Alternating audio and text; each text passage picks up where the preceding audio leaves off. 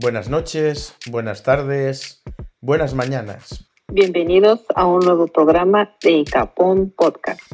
Un programa donde gente como tú expresa lo que siente. O dice lo que le sobra del carallo, hostia ya. Bailar para mí. Buenas noches, tardes, mañanas. Bienvenidos a un programa más de Icapón Podcast. Bueno, antes de nada voy a decir como siempre cómo podéis contactarnos. Eh, podéis eh, poneros en contacto con nosotros. La forma más fácil es a través del chat de Telegram. Eh, Chat se llama, lo ponéis en el buscador de Telegram y ya lo encontráis. Y también a través del correo electrónico en icaponpodcast.gmail.com. Os recordamos que tenéis eh, la página web icapon.store donde podéis comprar eh, unos interesantes productos y también tenéis la página icapon.com donde podéis ver interesantes artículos que vamos añadiendo a menudo. Eh, quiero saludar eh, al mi compañero de trabajo el Fungón, al técnico de sonido que todo el mundo sabe quién es. Nadie sabe quién es, perdón, solo yo lo sé y llega bien. eh, también a la señora Cecilia, al señor Inglis Pitinglis y etcétera, y a todos los escuchantes de, que nos están en el chat de, Telegram. Y nada más, eh, vamos a dar ya paso. Bueno, bueno, eh, voy a hablaros de lo que de lo que vamos a hablar, porque así podéis seleccionar eh, si no os interesan todas las noticias o queréis ir, sois unos ansias de la vida y queréis escuchar alguna en concreto, ya os digo, os voy a decir ahora mismo el minuto donde podéis encontrar la noticia. Vamos a hablar de un artículo de icapon.com que, que habla de los castrati, que no catastri, castrati. Esto está en el minuto 10. Vamos a hablar también de otro artículo de, de icapon.com que es de, de la teoría del bosque oscuro. Vamos a explicar lo que es. Esto está en el minuto 17. Vamos a hablar eh, también de algunas noticias, como que la reina de Inglaterra eh, ha dado positivo por COVID. Esto está en el minuto 33. También vamos a hablar de una paloma que mete tarjetas SIM móviles en las cárceles. Minuto 37. Vamos a hablar de un putero que han multado. Minuto 42. Vamos a hablar de condones específicos para sexo anal. Minuto 48. Hablaremos de lo que vemos antes de morir. Minuto 55. Hablaremos de, bueno, de la invasión de Rusia eh, a Ucrania. Una hora y cuarto. Hablaremos también de que la justicia europea ha fallado a favor de las empleadas del hogar en España. Una hora y dos minutos. Y nada más, vamos a dar paso ya a los eh, integrantes o componentes del podcast. eh, llamémosle como la jefa quiera. Está con nosotros el señor Café Olé desde Edimburgo. ¿Qué tal, Hola, señor buenas. Don Café Olé? Buenas ¿Cómo, noches. Cómo está todo? Bien, bien, aquí como de, como de costumbre. Fíjate que ha nevado, creo que fue ayer, sí, ha, llevado, ha nevado ayer y hoy ha salido el sol. Aquí todo muy raro todo. ¿Y qué, Aquí tenemos las cuatro estaciones en, en un día. qué tal la última semana? ¿Has notado algún cambio? ¿Alguna novedad? Ya te he dicho, ya ha nevado. Es la novedad. pues sí que es novedad, sí. Tarde, pero, tarde piaches, pero nevo, por fin. Sí, sí, sí, es muy raro, ¿eh? Normalmente siempre nieva en febrero, ¿no? Y yo, yo pensaba ya, ya no nieva este año, ¿no? Pero fíjate que sí. Vaya. Desde Galicia, en el noroeste de España, siempre alegre, contento, radiando positividad, el señor M. ¿Qué tal, señor M? ¿Cómo está usted? Hola, buenas noches a todos. No, hombre, no voy a poner la voz. No voy a, no voy a poner la voz de triste. Buenas noches a todos. ¿Qué tal estáis? En estos días de incertidumbre y guerra. Pues eh, nada, eh, como siempre, otra semana más, otro, el tiempo mejora, eh, las noticias son peores, eh, salimos de una pandemia y nos metemos en una guerra. Así que nada, eh, parece que esta vez nos toca nos toca malas noticias para, para el 2020. El 2022 está intentando ganarle la partida al 2021 para las peores noticias al empezar el año. Lo que yo decía, el señor M siempre animándonos. Siempre pensando en lo mejor. Eh, Yo Bueno. solo doy la realidad. Y la realidad es esta. hay de todo un poco, hombre. Bueno, la, fíjate que la Baba Vanga, no sé si sabéis quién es, ¿no? Que es la, la Nostradamus, eh, creo que era ucraniana, de hecho, ¿no? Ujú. Ah, no Me sé. parece. Decía, decía que este año iba a haber una invasión alienígena, así que aún nos falta eso. Yo lo dejaría para el 2024, para no acumular cosas. Bueno, en, en teoría nos tocaba este año la invasión alienígena. A ver, a ver, estaremos esperando. Bueno, el Putin no ¿Y los zombies para cuándo? ¿Y los zombies para cuándo? No sé, supongo que después de la invasión, ¿no? Yo creo que una invasión zombie, bueno, debería de ser antes que la alienígena, ¿sabes? Los alienígenas no van a llegar aquí y dirán, uy, una invasión zombie. Yo haría un olín. Bueno, yo, yo Los una... rusos son un poco alienígenas, a lo mejor eran rusos y, y los miró así todos calvos y se creyó que eran pulpos espaciales. Pero ¿qué pasa con Bueno, lo que tienen que ver los calvos con los pulpos espaciales? ¿Qué tienen que ver los calvos con los pulpos espaciales? Pues los pulpos son calvos también. Me ha llamado Los pulpo espacial. pulpos son calvos también. Eh, buena respuesta. No conozco ningún... Los cefalópodos son todos calvos, así que... Exacto. ¿Sabes Es lo que que yo siempre me acuerdo a- de- el, el- el pulpo ese de, de Bob Esponja, ¿no? Igual. Un pulpo. Si hay un pulpo en Bob Esponja, ¿no hay? Hay Pues un calamar. Ah, es un calamar. Se llama calamardo. Se llama Calamar, calamardo. es verdad, es un calamar. Bueno, es un cefalópodo, es lo mismo. Esto empieza fuerte. Bueno, desde el otro lado del océano, desde la tierra de la libertad, desde los adalices de, de todo lo bueno, eh, la señora Lopón. ¿Qué tal, señora Lopón? Hola, ¿qué tal? Buenas tardes, días, noches. ¿Cómo va todo? ¿Qué tal la última semana por ahí? Pues aquí están las cosas muy... Entre que nos dan noticias buenas y malas y muchos que no quieren hablar, decir bien pues la realidad. En Estados Unidos no se dice en realidad todo lo que está pasando en otros países. Nos ponen como a... Nos ponen como en una burbuja para no saber. Como en todas partes, creo yo. Y pues lo que sí ha cambiado mucho son los precios en la comida, la gasolina. La inflación, Sí. Más caro todo. lógico. Pero no estáis como en En Reino una- Unido que no tienen... días. No estáis como en Reino Unido que ¿Cómo? los pobres no tienen comida en los supermercados ya desde hace tiempo. Y ni papel higiénico. No, sí, sí hay, pero este, nos- en unos dos, tres días subió todo casi el doble. ¿Has, co- has comprado Papel papel higiénico. higiénico, café? Habéis acumulado papel. Yo no, no, no. Yo me limpio el culo al estilo musulmán, mm. ¿Cómo? con la mano. Pues claro, pero con papel, ¿que no? Claro, Como- me, me limpio, me- no, me limpio la mano con la mano izquierda y como con la derecha. Yo hago como en la película de Le- Demolition Man. Utilizo tres cosas. Oye, fuera cachondeo, pero no, no sabías que los musulmanes, que por ejemplo, si les das la mano izquierda, Mm. está muy mal visto, ¿no? Por, por eso precisamente, porque se limpia la Se mano con, limpia. Claro, se limpian el culo con la mano izquierda y comen con la derecha. Entonces normalmente comen con la normalmente comen con la mano en vez de con tenedor o lo que sea y Sí. siempre se ponen una mano atrás o fu- fuera de la mesa, no tocan la mesa con esa mano y comen con la otra, ¿no? Bueno, ¿y qué pasa si eres ambidextro? Un musulmán disléxico tiene que ser un peligro, ¿no? Sí, supongo. A Esos, es- esos comen puré de, de- como los bebés. los, dan los- los una Pero pues tienen el olfato, pues el olfato les avisa.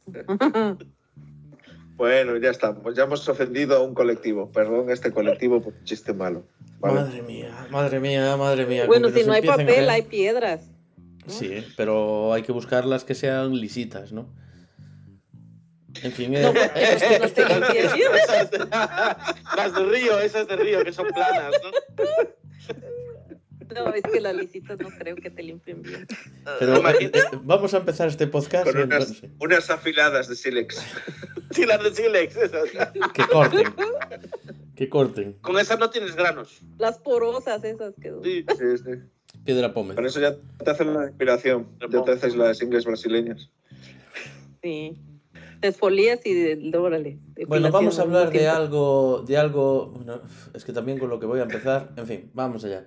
Eh, vamos a hablar de un artículo de, que, se, ha- que se ha, ha salido esta semana en icapón.com que habla de que habla de los casta- eh, castrati. ¿Vosotros sabéis lo que son los castrati? El señor M yo sé que sí.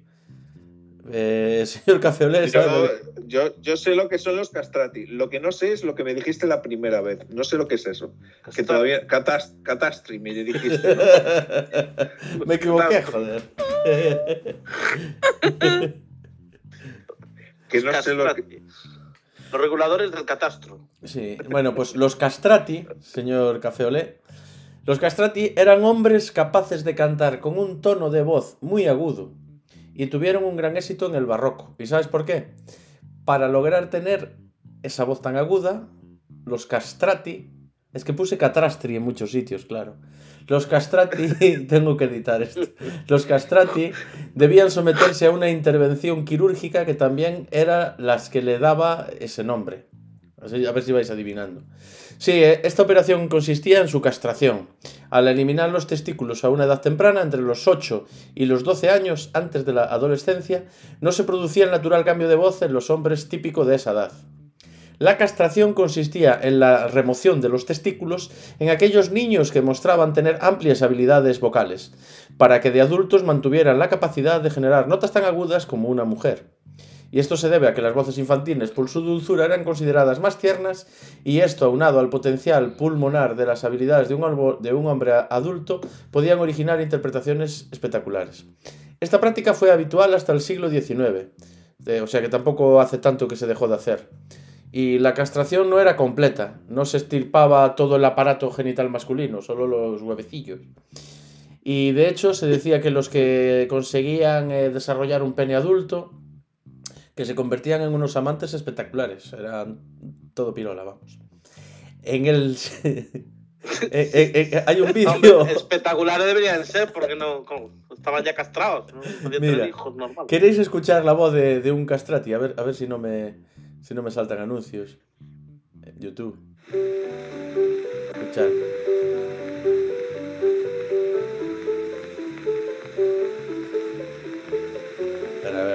Se hace que doblar. O uno cantó. Ahora, ahora, ahora, ahora va a entrar.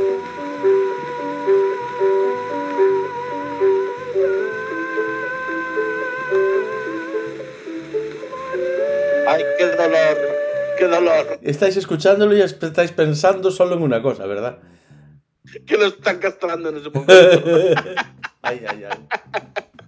Mira, Normal. Bueno, eh, os voy resumiendo. eh. Estos tíos eh, cobraban mucho dinero por cantar y, y la iglesia los utilizaba para, para sus coros. En teoría no se castraban a los niños para esto, sino ya que había que castrarlos porque habían llevado un golpe ahí o porque tenían una infección. Que si tú tenías un problema y te tenían que cortar los huevos, pues ya te aprovechaban para eso. Lo que pasa que era muy común. Y claro, como era una salida que eso daba dinero, las familias eh, como que incentivaban a los niños a que se lo hicieran. Y hoy en día ya e- e- este tipo de voces serían los eh, contratenores y ya consiguen este tono de voz eh, de otra forma, ensayando y tal, ya no que sepáis que ya no ya no se hace esto. Eh, opiniones. Comiendo espaguetis. Comiendo espaguetis como Pavarotti. Come, come espaguetis. Pues mira tú, si supieran que comiendo espaguetis hacían lo mismo que que te corten los huevos, pues. Eh, opiniones, ¿qué opina usted, señor M? Pues, ¿qué quieres que te diga? Eh, si lo hacían a posta, o sea, para conseguir eh, estas voces, o sea, lo de eh, mutilar un- a un niño para que al cumplir los 12 años desarrollara esta voz, eh, pues, si lo a posta me parece fatal. Evidentemente es una salvajada incluso para cualquier siglo. Me Sí. parece, no sé, y aunque lo aprovechasen algunos que hubieran sido mutilados de- por otro motivo, pues no sé, pues es que tampoco sé cuáles son los otros motivos que pueda sufrir una, una mutilación de este tipo. No, imagínate castigo. que tú llevaste un golpe y te- una cangrena y te tuvieron que, que por motivos médicos que, que por motivos Claro, como médicos es algo normal castrar. tener una gangrena en un huevo. Eh, bueno, sí, es que Es algo muy. Sí, no, le pasa a mucha gente, ¿no? Había un montón de aquella. Sí, sí, aquella, claro. Más que nunca. Hombre, eso, yo esta noticia ya la conocía de antes, antes de que me la comentaras, porque los castrantes sí que ya se había hablado de, de ellos en muchos programas anteriores.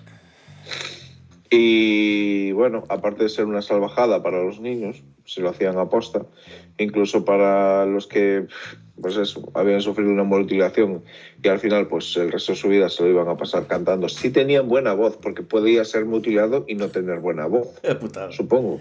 Vaya putada. Que eso es una putada. Cuidadito. Pero bueno. Pero bueno, ahí está la cosa. Señora Lopón, usted me había contado algo de una leyenda negra que había en relación a los castrati y la iglesia, ¿no? Bueno, son rumores, ya ves que en la iglesia siempre hay rumores y que nunca se les comprueba nada. Resulta que había un papa que los utilizaba para pues, tener relaciones sexuales con ellos. Porque como eran, la mayoría eran niños que participaban en el coro de la iglesia, pues el, muchos se quedaban a vivir ahí. Muchos de estos niños Sí, y además no se que quedaba los- embarazado tampoco. Pues no, pero le- le- era esta su... Es lo que dicen, pues, que ese papa tenía. Los utilizaba. Joder, vaya vida. Vaya vida. Te, te castran y luego te, te echan a- al otro. Sí. Bueno, Yo creo que lo que acaba de decir es falso en la parte de algún papa. Algún- ay, ay, ay, ay, ay. Qué animal. Es que no, no, pues no voy a decir tampoco el nombre. ¿no? Es un rumor. Bueno, Se, se la, rumor. se la ha entendido. Es un Creo que se me ha entendido su texto. Sí. Bueno, ¿Qué, qué diferencia hay, papa, obispos, otros iguales? Era. Bueno, vamos a hablar eh, de otro. Vamos a hablar de. De otro artículo de la, de la página eh, de icapón.com de esta semana que habla de la teoría del bosque oscuro. Eh, ¿Quién conoce la teoría del bosque oscuro? ¿El señor M? ¿No? No la he leído y me la has mandado.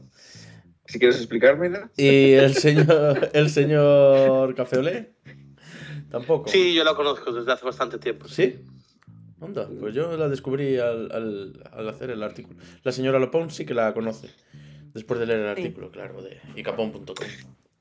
Y tiene, tiene su lógica, la verdad. Sí, sí, sí. Bueno, eh, la teoría del bosque oscuro dice que si el universo es tan grande y hay tantas estrellas como tantísimos planetas orbitando alrededor de ellos, es muy posible que alguno, que es muy posible que en algunos de estos planetas pues exista vida. Y como hablamos de tantísimos sitios en el universo, lo que también es muy probable es que parte de esa vida eh, sea inteligente. Y de tantísima vida inteligente que debe de haber, lo raro es que no hayamos tenido contacto todavía con ninguna otra raza de fuera de este planeta. Bueno, raro o no raro. Ahora simplemente no nos imaginamos, no sabemos cómo franquear la barrera natural que es la enorme distancia que hay entre las estrellas. Y ya no digamos entre las distintas galaxias que existen. Pero omitiendo este punto, creyendo que sí, que se pudiese y que alguna de estas razas inteligentes que habitan en el universo haya logrado el conocimiento y la tecnología adecuada para hacer estos enormes viajes, ¿por qué todavía no hemos tenido el primer contacto?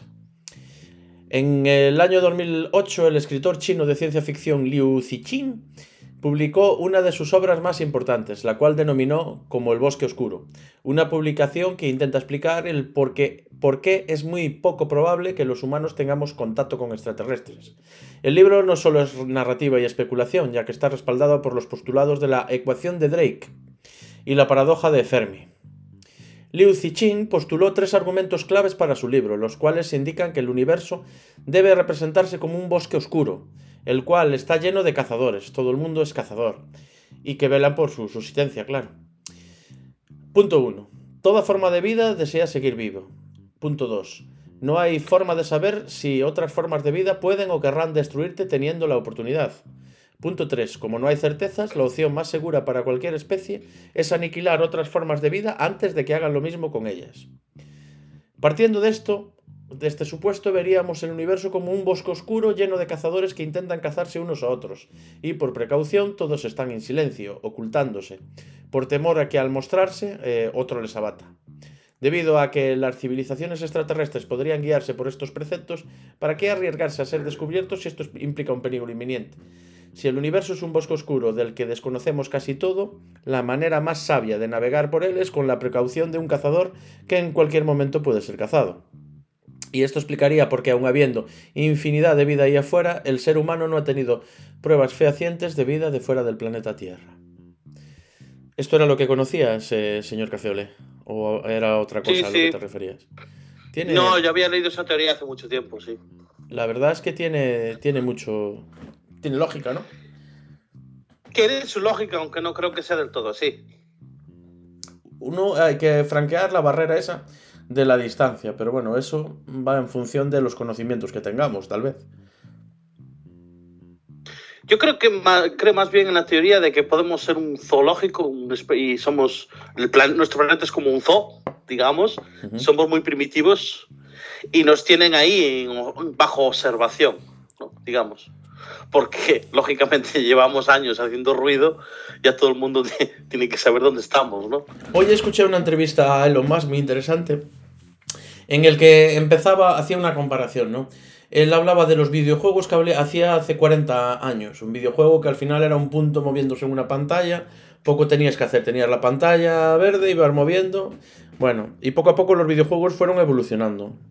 Eh, ahora ya los que hay hoy en día ya eh, los ves en la pantalla.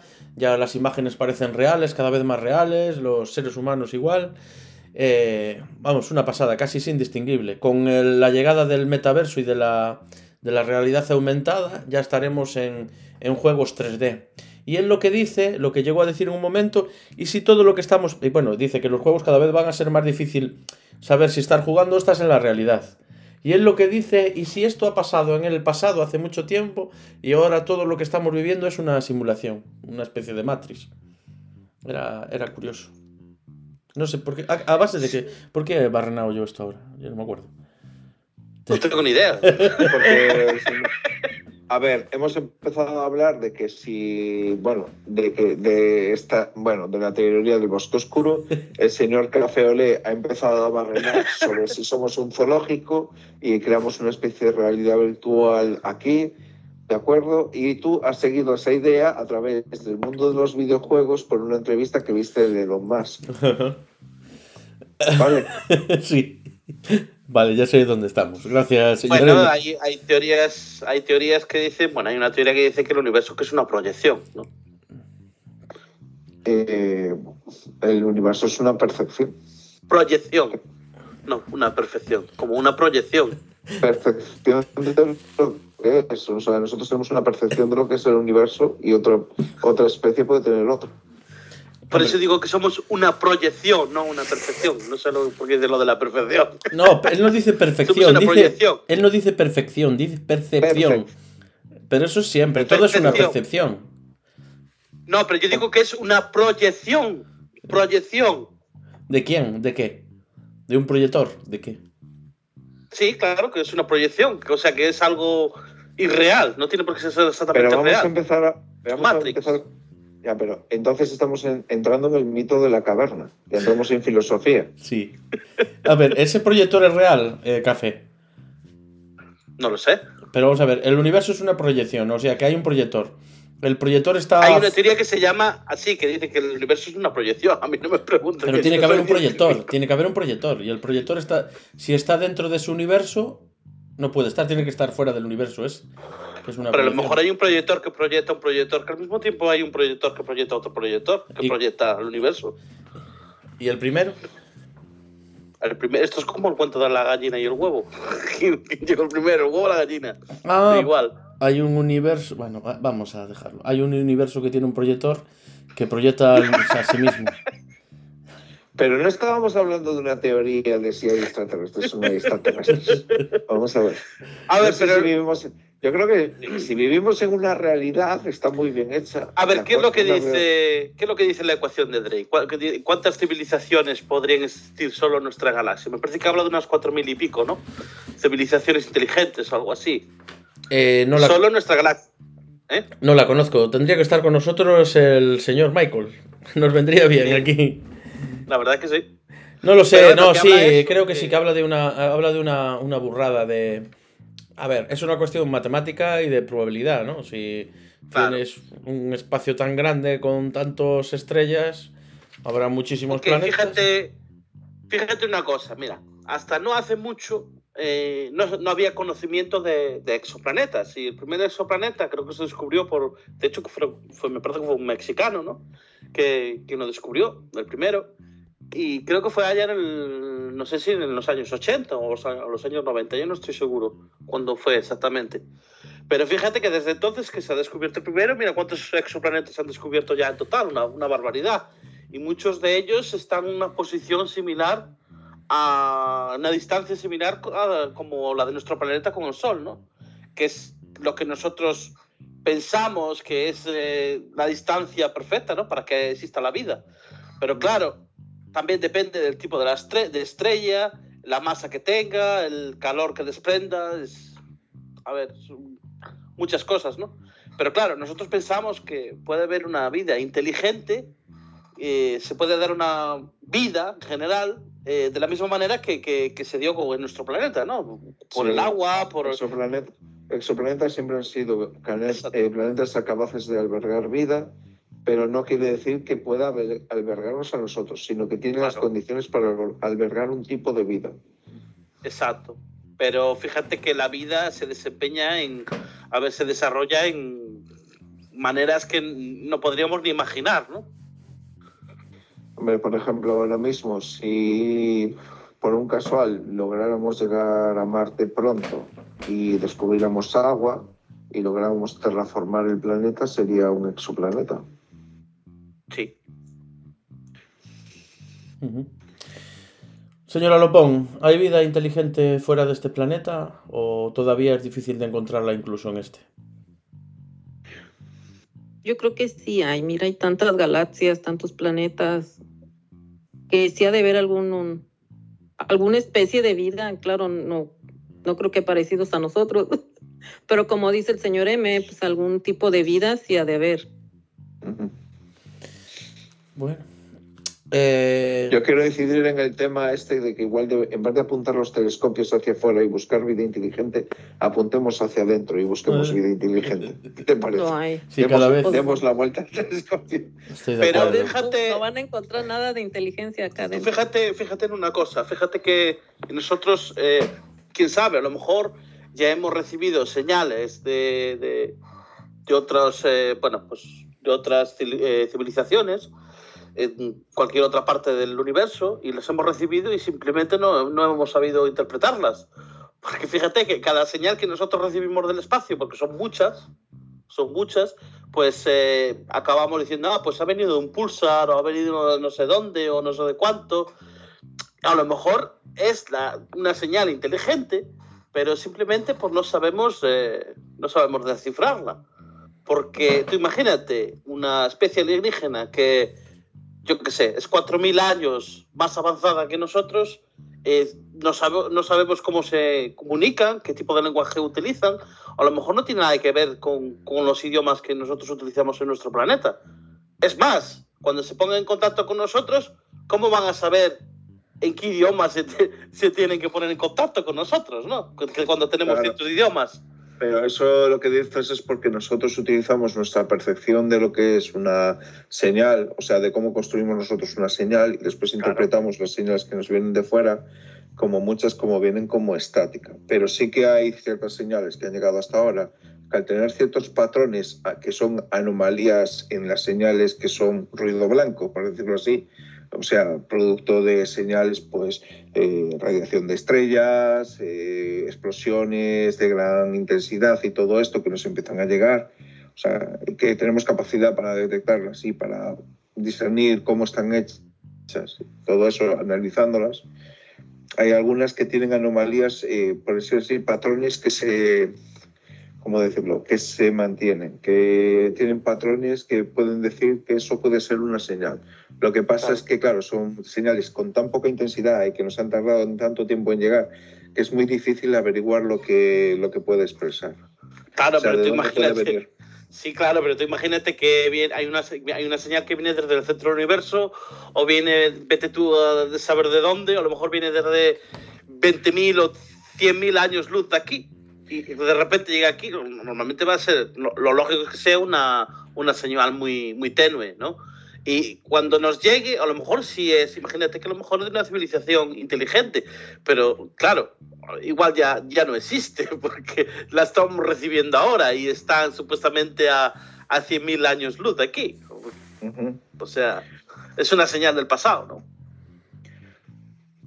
Sí, bueno, en, en teoría cualquier señal que recibamos habrá pasado de otra, de otra galaxia simplemente, o sea, o, que simplemente esté en otro sistema solar, ya es una, ya puede tardar como cientos de años en llegar. Claro. Bueno, vosotros estáis partiendo de la base de que la, la se está propagando como mucho a la velocidad de la luz, como muy rápido. Pero nuestro conocimiento está limitado. Igual hay otra forma de propagación de tanto de la materia como de la información que es de una forma más rápida que la velocidad de la luz y simplemente no la conocemos. Esto puede ser posible. Y otra especie más Sí, pero inteligente, sí. Hay, hay un problema. Nosotros no tenemos medios de captación ahora mismo para medios que están más allá de lo que conocemos de, de señales. Y las señales que conocemos se propagan al- a, la velocidad de la luz. Tú estás diciendo que- ahora, ahora mismo se te escucha como si estuvieses en Andrómeda. En serio. Sí. Sí. no, pero no sé. eh, eh, esto- Tu señal llega tarde. Sí, el señor M creo que está diciendo que Voy es que no- voy a intentar dejarlo un poquito más cerca de la ventana. está diciendo que igual nos mandan la- el sonido en MP3 y nosotros todavía tenemos eh, reproductores de, de vinilo para discos de vinilo. ¿No? Sí. Algo así. Sí, yo creo que si llega ahora mismo una especie alienígena aquí y nos ve, nos mirará como, como nosotros miramos a, a los simios o a los animales en general, ¿no? Son muy inferiores a nosotros, ¿no? Hay, por eso la teoría del, del- del zoológico, ¿no? Podríamos serlo. Igual ya hemos sido descubiertos por otras, por otros seres, ¿no? Inteligentes, pero claro, no nos da mucha importancia porque no somos muy inteligentes, digamos, ¿no? Y si en vez de ser un zoológico somos una granja, como de cerdos, mí, nos están ah, como para alimentarlos, Sí. como, como la, en la serie esta que había, la de, ¿cómo se llamaba? La de V, ¿no? Sí, sí, sí, sí, sí. Si, si eran lagartos y nos comían. Oye, puestos a elucubrar. Bueno, vamos a dar paso a la siguiente, bueno, a, una noticia. Ahora vamos a empezar con las noticias. Y la, la reina de Inglaterra eh, ha, ha dado positivo en, en coronavirus. Eh, se dice que la monarca tenía síntomas leves, así como parecidos a los de un resfriado, y que, pero que continuará trabajando. Eh, recibió la pauta completa de la vacuna contra el coronavirus y además recibió también la, la dosis de la dosis de, de refuerzo. Eh, ¿Lo sabía, señor Cafeole? Sí, pero no le hice mucho caso porque yo sé que esa mujer es inmortal. Entonces no. Me ganaste, eso era lo que yo iba a decir. Esa mujer- da igual lo que sea, que esa mujer no se muere, no te preocupes. Ya no sé qué, año- qué años tiene, pero ya estaba en los 90 y pico, ¿no? Sí, sí, creo que sí, así. creo que tiene 95. Creo que tiene una cosa. 95, fíjate, esa mujer vivirá, pasará. Yo creo que me voy a morir antes que ella. Seguro. Hay un rumor de que se toma un chupito de, de ginebra, ¿no? Todos los días. Ay, no lo sé. Tiene 95 años, sí. 95. Sí. Sí. Bueno, larga vida la reina. Larga vida a la reina, sí, señor. Pues está, va a ver, sí, sí. Y no, no tiene pensado adicar, ¿eh? La, señora. No quiere ser reina emérita.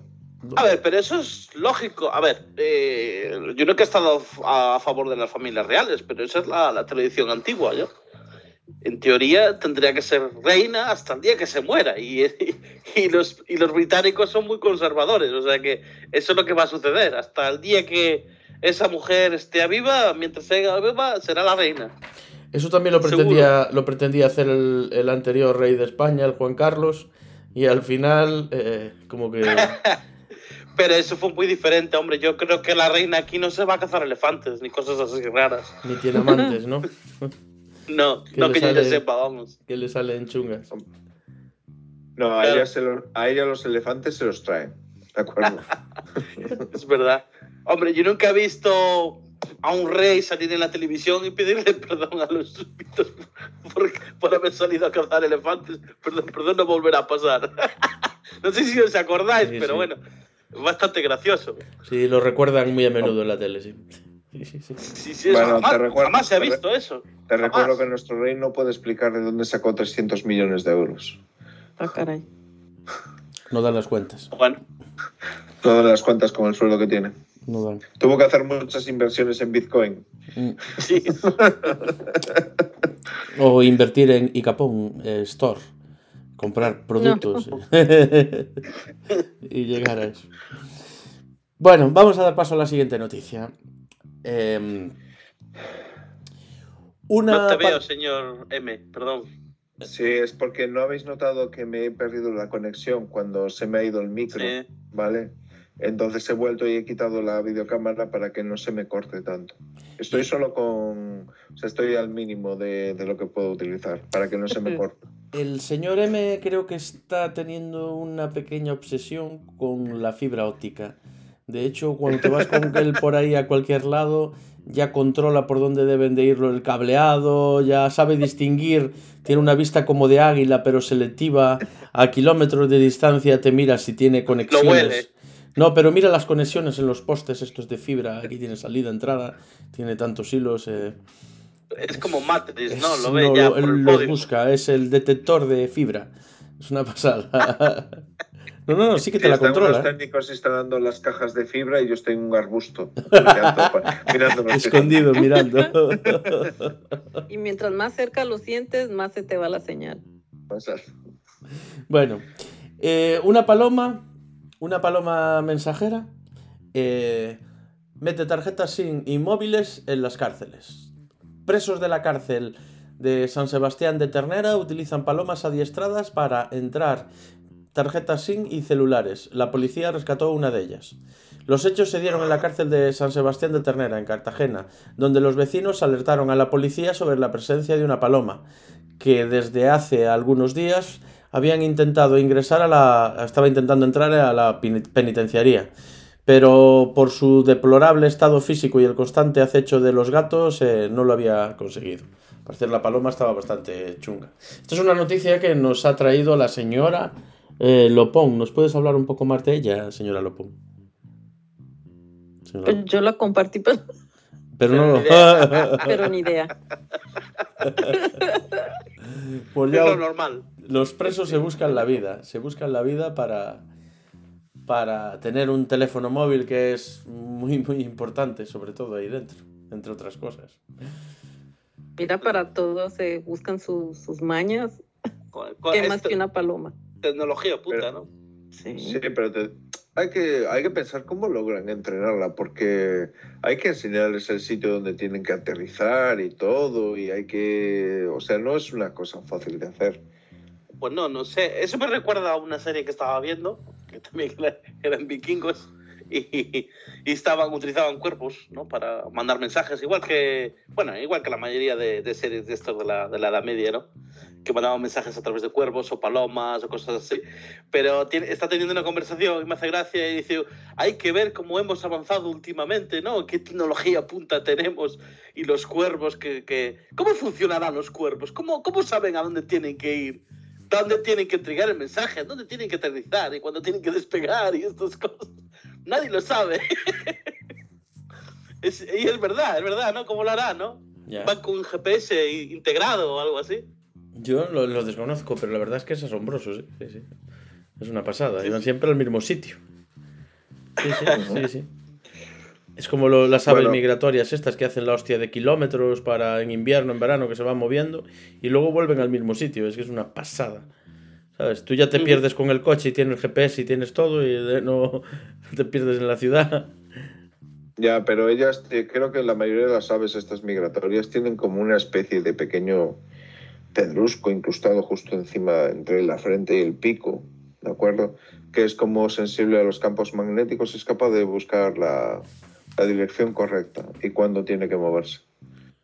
Pero un- ¿cómo saben Vale. que esa es la dirección que tienen que ir? ¿O a qué Porque celda tienen que ir? Es como cuando, no sé, ¿sabes cuando pones pipi, pipi, pipi, pipi y te suena por ahí? Pues supongo que será así. Les picará más cuando... ¿Cómo? ¿Qué? ¿Que pones pipi, pipi, pipi? Cuando, pongas, cuando pones un detector y te empieza a pitar. Es lo mismo. Llevo un detector de metales incrustado en la cabeza. No, no, no, no. Él dijo un pedrusco en la cabeza. Sí. Un pedrusco.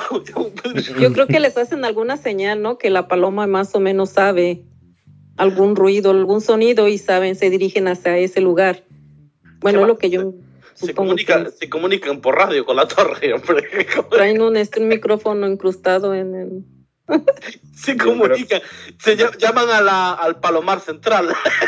Yo creo que en el sitio donde tienen que aterrizar, les, les hacen, en el sitio donde tienen que aterrizar, les hacen una especie de entrenamiento con recompensa de ven hasta Sí. aquí, cuando vengas hasta aquí y sueltes eso que traes, te doy esta...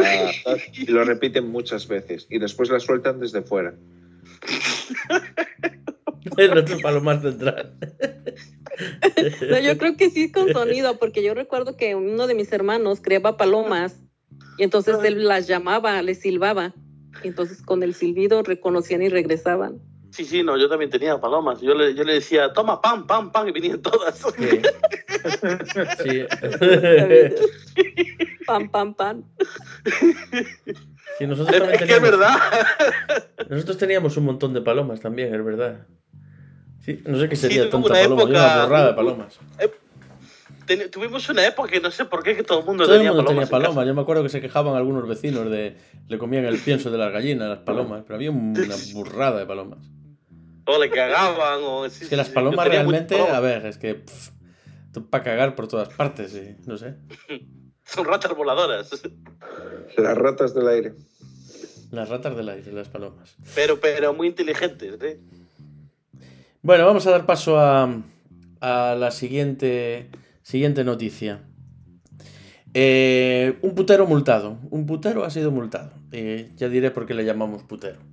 Un hombre ha sido multado con 800 euros por la policía local del municipio valenciano de Albal tras eh, acudir a denunciar que una prostituta no había completado sus servicios por los que él había pagado 30 euros. No le había acabado los trabajitos que le había dicho. Cuando el hombre acudió a la policía a realizar su queja, los agentes le informaron de que el municipio dispone de una ordenanza municipal que multa a los puteros con hasta 800 euros. Según informan fuertes municipales en un comunicado difundido este lunes donde califican al multado como putero. Este tío se fue a la policía a denunciar que una prostituta no le había acabado el servicio, que había patado con él, y resulta que en ese municipio había una ordenanza que, que multaba eh, esta, esta práctica. Opiniones. Bueno. Hombre, no solo en ese municipio, me parece que la prostitución en la calle no estaba permitida, ¿no? Y el hecho de que pares en, en la calle a recoger una, una señora por este tipo de servicios no creo que esté permitido de todas maneras. Pero me parece gracioso no que vaya que vaya la policía a denunciar como que no, no, no le han hecho bien el trabajo que le devuelvan el dinero. Menos mal que no se fue a la organización de consumidores. Este es, eh, eh, es tonto. A ver, Sí, es tonto. sí, a ver no muy listo no es no Multan por, por tonto. Este es por tonto. Sabe Dios qué clase de energúmeno era, que la otra lo mandó para el carallo. Y sabe Dios. Sabe Dios. Aparte me parece que es un pueblo que hubo ya varios casos de asesinato en ese sentido. Sí, al parecer vaya. sí, hubo protestas, sí. eh, que justamente hubo problemas de. Hubo problemas en. eh, está muy controlado porque hubo problemas en la calle, sí. Sí, me parece que una mujer murió, bueno, una señora que en teoría se prostituía, bueno, pues la, la asesinaron. ¿no? O sea que ya hubo varios casos ahí. Y claro, el hombre, a un encima el hombre se va a la policía a quejarse. Sí, hay gente. Igual no era de ese pueblo. No lo sé, no lo sé. Gente- Era, era nuevo en el pueblo.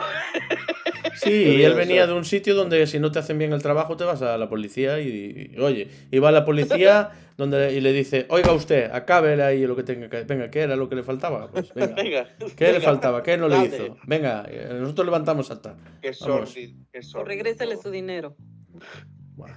Nada. Y hasta que termine el trabajo no te vas. Por Dios. Hasta que- Hay para todo. Bueno, eh, Bueno, pero. Ahora me pregunto si habrá pagado con tarjeta de crédito o en metálico. Porque si hubiera pagado con tarjeta de crédito, o pues aún, eh, aún le podía pedir al, al banco que le devolviese el dinero, ¿no? con gritos, con gritos. Está todo en el blockchain. Toda la transacción. Sí, sí. Bueno, La prostitución en España sigue siendo alegal, ¿no? Hay un vacío legal ahí. No, no te pueden hacer un contrato, pero ilegal no es. O sea, eh, si el señor eh, Café Olé quiere ofrecer sus servicios sexuales conmigo, eh, en España el Estado no dice no, no lo podéis No, hacer, nos deja. No, no, no. No, de eso no va a pasar. Bueno, vale. Pero el Estado no se va a meter, el Estado no va... Pedro Sánchez no va a venir y decir, ni Feijó, no, no lo podéis hacer. Nos dejan. Nos dejan que realicemos el acto sexual, que el Café Olé venda su cuerpo. Feijó y Pedro Sánchez nos deja. Pero lo que sí que no podemos hacer es eh, eh, cobrarle, no me puede cobrar, eh, porque ¿cómo declara el dinero? Tenemos que camuflarlo de un regalo o algo así. De, oh, mira, casualmente me apetece regalarte 50 euros. Y el café olé me dice, uy, eh, casualmente me apetece, me apetece que hagas lo que quieras con mi cuerpo. Eh, tiene que ser, me imagino que algo así. Puede ser que, que le diste 50 euros por un boli y de regalo con el boli una. Eh, un masaje, o que me das un Sexo. masaje. Bueno, a masaje, ver. masaje sexual. En España, la mayoría de, bueno, de, de, de clubs de prostitución pues están registrados como otro, otro tipo de negocio, ¿no? Claro, eh, son relax, como... normalmente. Pues- Masajes y relax. No, o como, Eso, o como, o como hostales, que en realidad tú vas allí, conoces Sí. a una señora y te vas por una habitación. Normalmente hostales, restaurantes o cosas así. En, el caso de aquí, de Reino Unido, que la, la prostitución está totalmente prohibida, lo que sí está permitido es el escorting, que son, bueno, mujeres de acompañamiento, en teoría, ¿no? Y, y no, no existen, en teoría no existen los puticlubs en sí, pero sí existen, pues, eh, los, los, ¿cómo se llaman? ¿Parlots de masajes o parlots? No me acuerdo cómo le llaman, bueno. Las zonas de, de masaje, ¿no? Te vas a dar un típico masaje tailandés y cosillas de esas. Eso sí existe, pero, prostitución, como existe en España, no. O sea, es algo parecido, pero pasa que aquí está más, está más penalizado que, que en España. La prostitución existe en todo el mundo. Eh, Sí, Con más Sí. o menos permisividad, pero no... no- sí, lo que pasa aquí en la calle, en la calle, por ejemplo, aquí si te, en teoría, si te pillan cogiendo pues una, una mujer en la calle, ¿no? Que se está prostituyendo y la policía lo ve, te pueden parar eh, automáticamente, te pueden parar y multarte ya. Bueno, eh, vamos a dar paso a la siguiente noticia. Eh, la siguiente noticia eh, nos habla de, de condones para, para sexo anal. Nos dice que las autoridades sanitarias en Estados Unidos han, Estás contento, estás contento, ¿eh? han autorizado por primera vez un preservativo para sexo anal. Una decisión que esperan que ayude a disminuir los casos de VIH y otras enfermedades de transmisión sexual a nivel nacional, especialmente entre hombres. La Agencia del Medicamento de Estados Unidos indicó que el preservativo se lanzará al mercado bajo el nombre de Onemal Condom. Opiniones. No valen los condones normales. ¿Eh? Se, se llama huele mal condón, repítelo. One Mal Condom. ¿Cómo sería? huele mal condón. OnlyMans, ¿no? Bravo. Sí que era- Bravo. Sí, huele mal condón.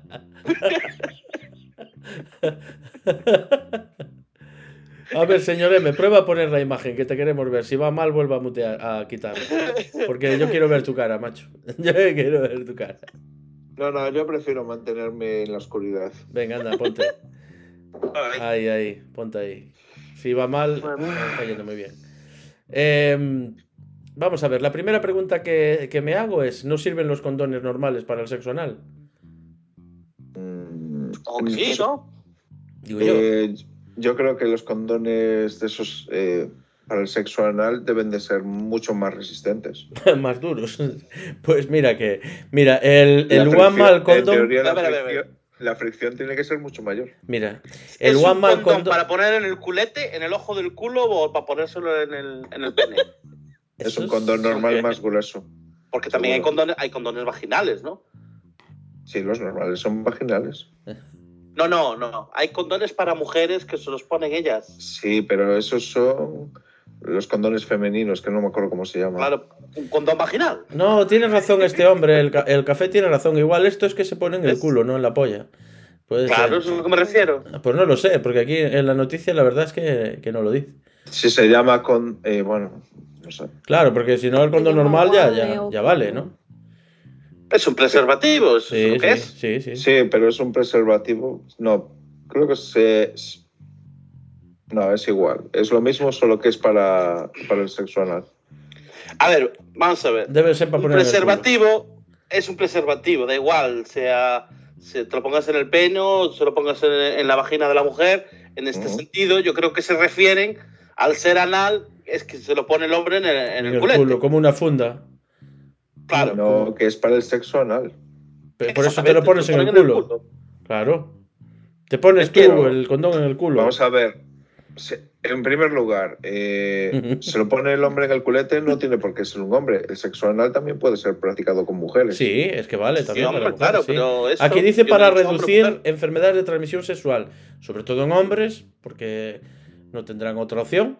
Y Claro. en mujeres, con mujeres también, no excluye a las mujeres, sí. Vale. Es- Sobre todo. Eh, una cosa, lo acaban de aprobar ahora, sí. pero esto debe de llevar como 10 o 15 años en, en circulación en Europa. Este tipo de, de- de preservativos. Yo no sé, tú sabrás, yo no yo conozco no conozco eso de. ¿Sí? Porque sí, yo creo que sí. Ay, No sé. tienes mucha experiencia en eso. A ver, que la puede tener, pero no sé, yo no, no conozco. No tengo ni idea.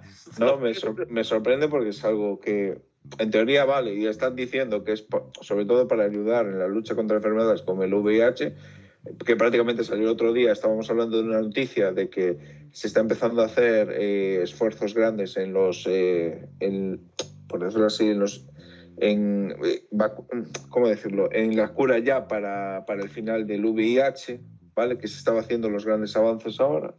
Y a estas alturas nos ponemos justamente, bueno, pero el sexo anal y todo eso vamos a probar ahora, los preservativos también. Han avanzado lo suficiente para que los aprobemos. Como que son de buen uso. O sea, hasta ahora no eran de buen uso, ¿por qué motivo? Ah, vale, porque no se fiaban o no, habían hecho las pruebas pertinentes. Tiene que haber un técnico de calidad probando y, y hacer varios ensayos eh, en climático, en no sé qué te voy a contar. Pero Claro. esto es algo de... Esas diferentes Digamos- temperaturas, humedad, ya tú sabes. Lo que hacen Si no los han aprobado hasta ahora es porque eh, ellos mismos son, son un poco retrógrados en Estados Unidos para aprobar estas cosas a nivel nacional o qué. ¿Eh? No, es como dice Presi, pues es que se tardaron en diferentes hombres, mujeres, no sé, el tamaño, cómo ¿Qué, respira, qué sería? cuánto Venga, aguanta. tú eres tú a probar, le tocaría al señor M. Señor M tiene un trabajo para ti. Tienes que hacer Hombre, algo mira, por tu país. me pone que, Tu por pa- ejemplo, tío San las te reclama. ¿Cómo, señor M? No, que estaba viendo aquí cuando hicieron las pruebas, a ver si aparecía, pero no, lo único que me aparece es cuando eh, la prevención de enfermedades en, en el 2017, o sea, que sería hace cinco años cuando harían el estudio de enfermedades, pero no lo de las pruebas de preservativos y todo eso. Yo, de preservativo del condón anal, quiero decir. Yo creo que hicieron una película cuando, cuando los testearon, que se llamaba Métela como puedas. Estaba aterrizado como puedas, agárralo, agárralo como puedas y métela como puedas. Que esa no salió en videoclub. No, no. Esa no salió en videoclub. Sabía que era la parte de atrás del videoclub, ¿de acuerdo? Donde había una zona que ponía unas, unas tres, tres, tres letras del abecedario allí, que no me acuerdo cuáles eran, ¿vale? Y allí la cogías. tres letras era una, una, una sola letra multiplicada por tres. Ah, tú sabrás.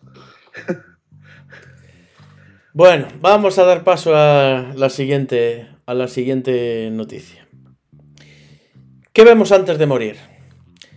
Según recoge un estudio publicado recientemente en la revista de divulgación científica Frontiers in Aging Neuroscience, lo leí bien, café, una tormenta de recuerdos eh, sobre lo que ha sido toda una vida. Para llegar a esta conclusión, el equipo liderado por el neurocirujano Azmak Zemal analizó las ondas cerebrales de un paciente de 87 años que había desarrollado epilepsia.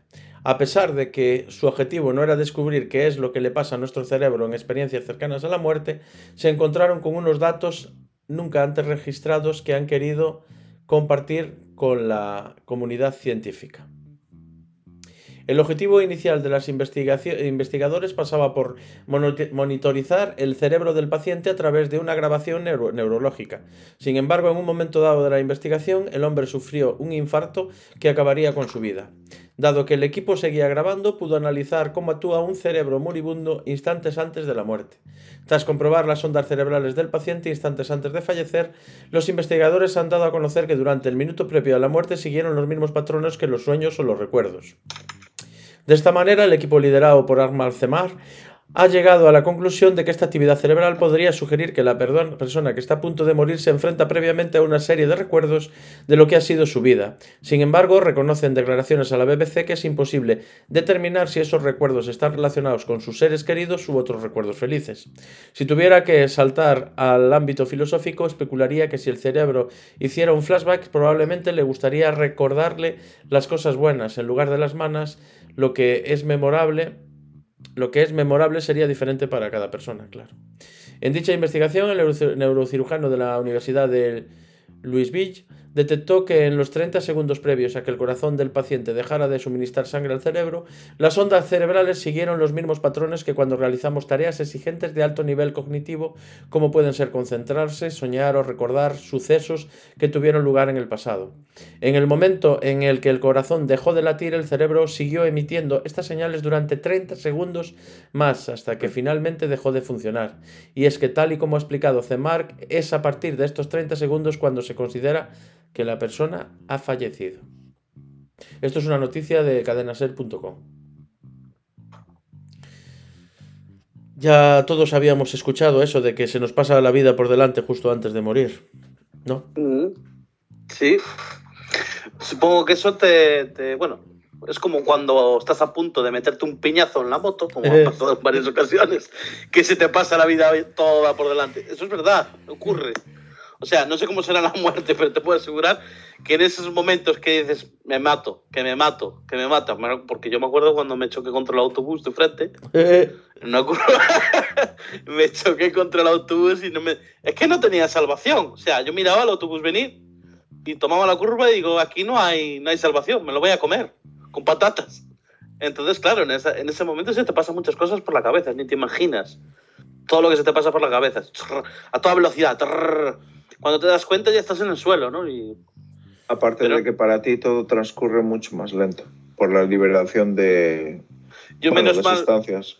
Menos mal que yo soy un poco como la reina de Inglaterra, y soy inmortal y, y, siempre me libro. Pero bueno, es cierto que sí, que pasan esas cosas, a saber cómo será en la muerte, pero me imagino que será algo, será algo similar, quizás.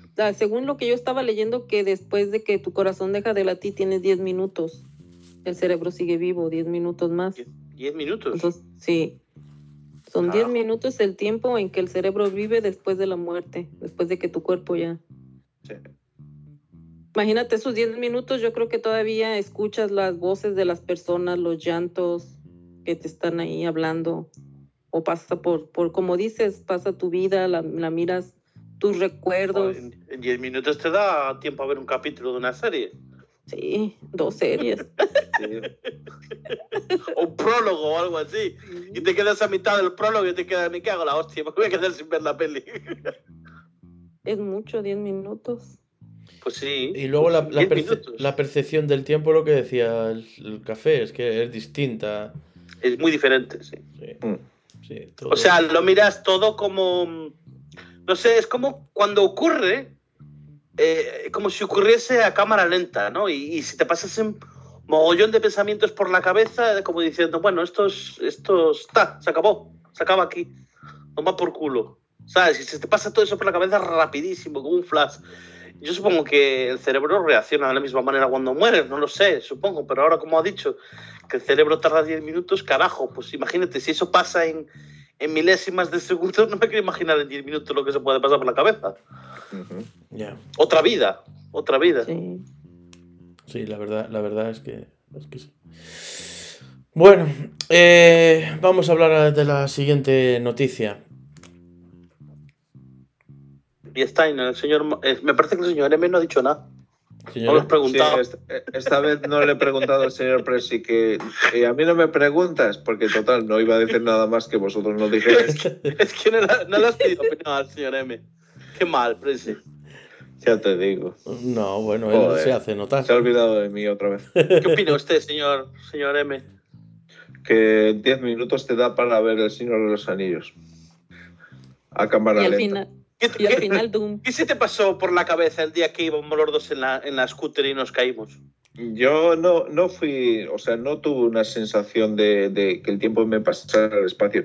Yo tuve una sensación de gritarte muy fuerte, muy, muy fuerte lo que tenías que hacer. Yo, Que no quedaste sordo porque vamos. yo creo que iba pensando en cómo, cómo, en qué manera me iba a romper la cabeza. Y yo pensando detrás, si caigo, caigo sobre él. Si caigo, caigo sobre él. No pasa nada, caigo sobre él. Él me, él me ayuda. Amortíguate. Él amortigua. Y al final paramos y caímos los dos de lado. Es que sí, que eso fue, lo, eso fue lo mejor, que nos caemos, que no, que no, que no, que no, que no. Y al Paramos final nos en libramos. seco y Paramos, pues al suelo, como dos idiotas. Oye, pero lo que nos salvó, ¿eh? Y lo que nos reímos después. No, pero todo esto fue por una tontería, no fue porque... Veníamos Porque- hablando y tú me ibas hablando para atrás y yo venía hablando contigo para adelante y tú viniendo para atrás y nos salimos. Claro, porque yo iba mirando para atrás, para él, charlando tranquilamente, me daba la vuelta a la moto, me ponía a hablar con él. Y dice, pero mira para adelante, tranquilo que está bajo control y me salgo de la carretera. Oh, sí. Y todo esto, bueno, es que, tienes que tenías que haber comprado un sidecar y ya está. Pues a la próxima. Para, la próxima, para el próximo accidente. Te llevo en un sidecar de esos. Bueno, Bueno, siguiente noticia. Eh, la justicia europea falla a favor de las empleadas del hogar en España. Los jueces comunitarios consideran que la normativa española, que niega el paro a las empleadas domésticas, se opone a la directiva sobre igualdad en materia de seguridad social, ya que sitúa al colectivo en desventaja particular con respecto a los trabajadores, sin que la disposición esté justificada por factores objetivos y ajenas a cualquier discriminación por razón de sexo. ¿Conocíais esta noticia? ¿Me, me la resumes? Sí, eh, vamos a ver las condiciones que tenían eh, laborales eh, las empleadas del hogar en, en España, pues eran peor que el resto de los trabajadores. Por ejemplo, no tenían eh, derecho a paro ni a indemnización cuando estaban Ajá. enfermas ni nada, bajas, es totalmente distinta. Y bueno, como la gran mayoría o casi todas son mujeres, este tipo de trabajos, eh, lo consideran como el, el Tribunal Europeo lo considera discriminatorio.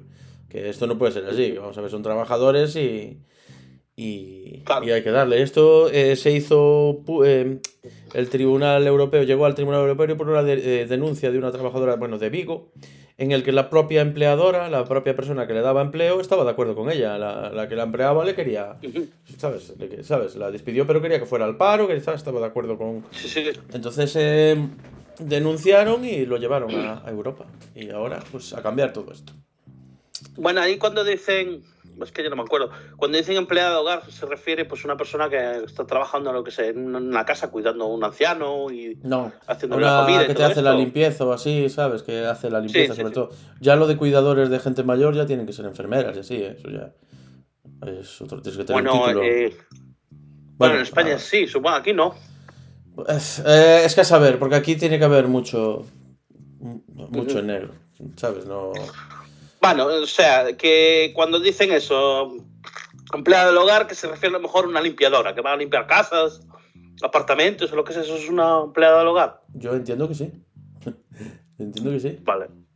Y eso no tienen, no tenían hasta ahora, no tenían derecho al paro ni nada No, por no tenían estilo? derecho a, a desempleo. A desempleo. Nada, A desempleo, que- nada sí, más. sí, a desempleo. No, no, no tienen derecho a No desempleo. vacaciones ni nada por el estilo. No le reconocen la prestación de desempleo, que va. Madre Eh, mía, vivimos el, el año de la pera. Sí, Qué sí. desastre. Dice que una trabajadora doméstica eh, pidió a la Seguridad Social cotizar por el paro ante un futuro que sería Ajá. incierto. Eh, la respuesta fue tajante. La normativa se lo prohíbe. A ella y a casi las 400.000 mujeres afiliadas al régimen especial de empleadas del hogar que hay en España. Es que eso es 100% discriminatorio. O sea, no es que lo parezca, lo es. Es discriminatorio. Se 100%. Sí, sí. Y aparte, el gobierno va a poner todas las pegas que, que haya posible porque son 400.000 personas que si le reconocen el derecho eh, tienen que reconocérselo con paro completo y con todo y no están dispues- dispuestos a asumir el gasto. Ah, pues que se jodan. Que hubieran hecho las cosas bien desde un principio. Bueno, al final eh, se lo van a pagar no. eh, porque lo que va a ocurrir es que el sueldo tendrá que ser mayor o el que la emplea va a tener que pagar más para cotizarle por esto. Esto el Estado, ¿sabes? Se lo va a sacar a- al, que, al que contrate, evidentemente, y, y al, y al empleado. Como todo el mundo, como a todos los que Sí, tenemos sí. una nómina, ¿no? Pero es que es un trabajo como cualquier otro. O sea, no deberían estar discriminados. Yo entiendo que no. Ya, pero Claro. hay, este trabajo ha estado en negro durante mucho, mucho, mucho tiempo y se le ha Sí. puesto un régimen especial ahora y ahora quieren sacarlo, bueno, eh, por decirlo así, se ha hecho tan mal durante tanto tiempo, ¿de acuerdo? Que ahora eh, ponerlo bien, ¿de acuerdo? Es una... es, eh, es casi imposible. No, imposible no es. No es ni casi imposible ni imposible. O sea, se puede hacer sí o sí. Luego otra cosa es que no quieran hacerlo. Es Claro. la diferencia. Se tiene que hacer. Ya, ya, pero se tiene que hacer, pero cuidado, porque son tantos años y haciéndolo de la misma manera.